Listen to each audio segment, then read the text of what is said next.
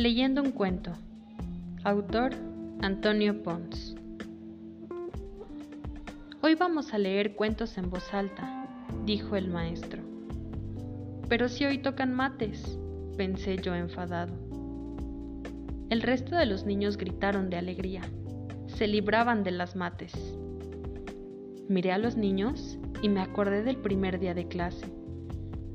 Era nuevo en el cole. Mis padres habían encontrado trabajo en la ciudad y nos habíamos mudado. El maestro me presentó al resto de niños.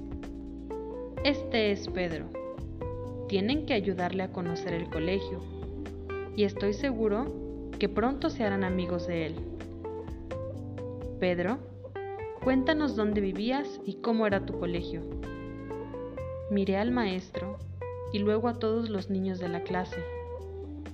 Noté cómo mi corazón empezaba a ir más rápido y las manos me sudaban. En mi antiguo colegio, todos los niños me conocían y sabían cuál era mi problema. Tardé en empezar a hablar. Algunos niños ya se estaban dando de codazos entre ellos y me señalaban con la cabeza. Venga, Pedro, no tengas vergüenza, dijo el maestro.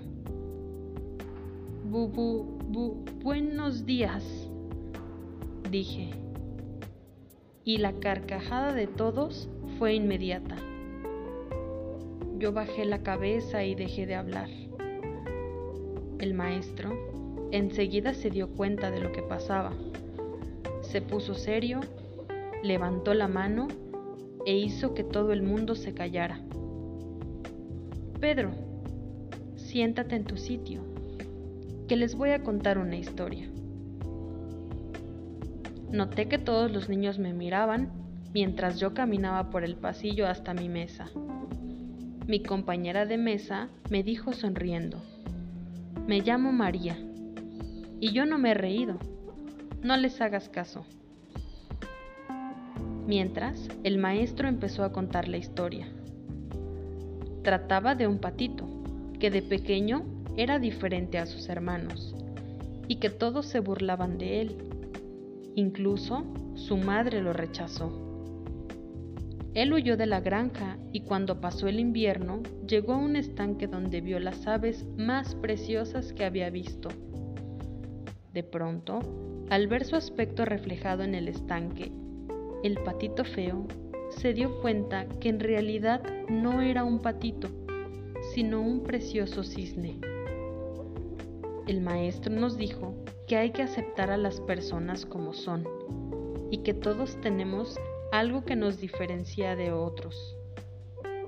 Tienes que buscar en los demás lo bueno que los hace diferentes. Siempre encontrarán algo que a lo mejor necesitas tú para ser mejor.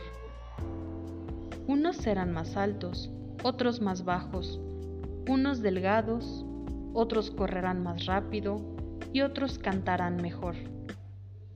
Mira, si todas las personas fuéramos iguales, la vida sería muy aburrida. Solo sabríamos hacer las mismas cosas que los demás.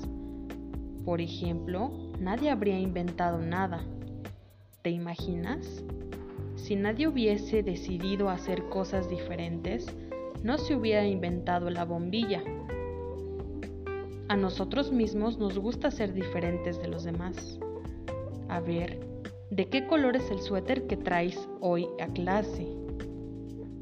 Alguien dirá rojo, otro dirá amarillo, otro azul y otros de cualquier otro color. Entonces el profesor a hablar de mí. Habló de mí. ¿Habían visto a Pedro? Le cuesta un poco hablar. Además, hoy es su primer día de clase. No nos conoce todavía y por eso le cuesta más. Esa diferencia de Pedro es la que seguramente vieron enseguida. Pero Pedro tiene muchas cosas que nos pueden ayudar a todos y tenemos que encontrarlas. Pero también nosotros vamos a intentar ayudarlo si todos somos diferentes, ¿por qué nos vamos a reír de alguien cuando no puede hacer las mismas cosas que tú? En los próximos días, su tarea es contárselo a los niños de otras clases para que nadie vuelva a reírse. Cuando Pedro hable con nosotros, no vamos a apurarlo. No nos tiene que importar cómo habla Pedro, sino lo que nos cuenta. Aunque piensen que saben lo que quiere decir, no tienen que decirlo antes de que lo diga él. Tampoco le diremos que repita las cosas ni que hable más lento. No lo vamos a interrumpir, simplemente seremos paciente y esperaremos a que acabe su frase.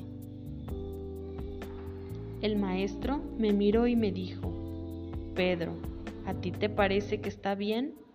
¿Estás de acuerdo que hagamos eso? Sí, sí, sí, sí, de, de, de acuerdo. Aunque algunos mayores dejan de mirarme cuando notan cómo hablo, el maestro me miró hasta que acabé de hablar. Nadie, nadie se rió esta vez y me senté al lado de María que me volvió a sonreír.